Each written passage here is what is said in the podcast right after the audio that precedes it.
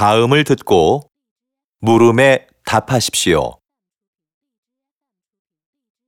민수 씨, 아침에 이메일 봤어요? 아니요. 아직 못 봤어요. 무슨 이메일인데요? 다음 달부터 회사 식당이 아침에도 문을 열어요. 그래요? 이제 회사 식당에서 아침을 먹어야겠네요.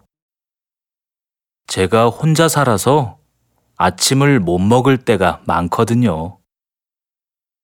저는 집에서 먹고 출근하는데 다음 달부터 회사에서 먹으려고 해요. 그러면 시간을 아낄 수 있을 것 같아서요.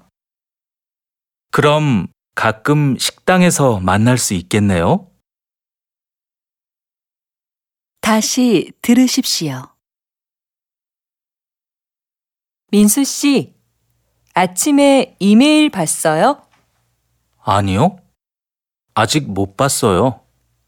무슨 이메일인데요? 다음 달부터 회사 식당이 아침에도 문을 열어요. 그래요? 이제 회사 식당에서 아침을 먹어야겠네요. 제가 혼자 살아서 아침을 못 먹을 때가 많거든요. 저는 집에서 먹고 출근하는데 다음 달부터 회사에서 먹으려고 해요. 그러면 시간을 아낄 수 있을 것 같아서요. 그럼 가끔 식당에서 만날 수 있겠네요? 27번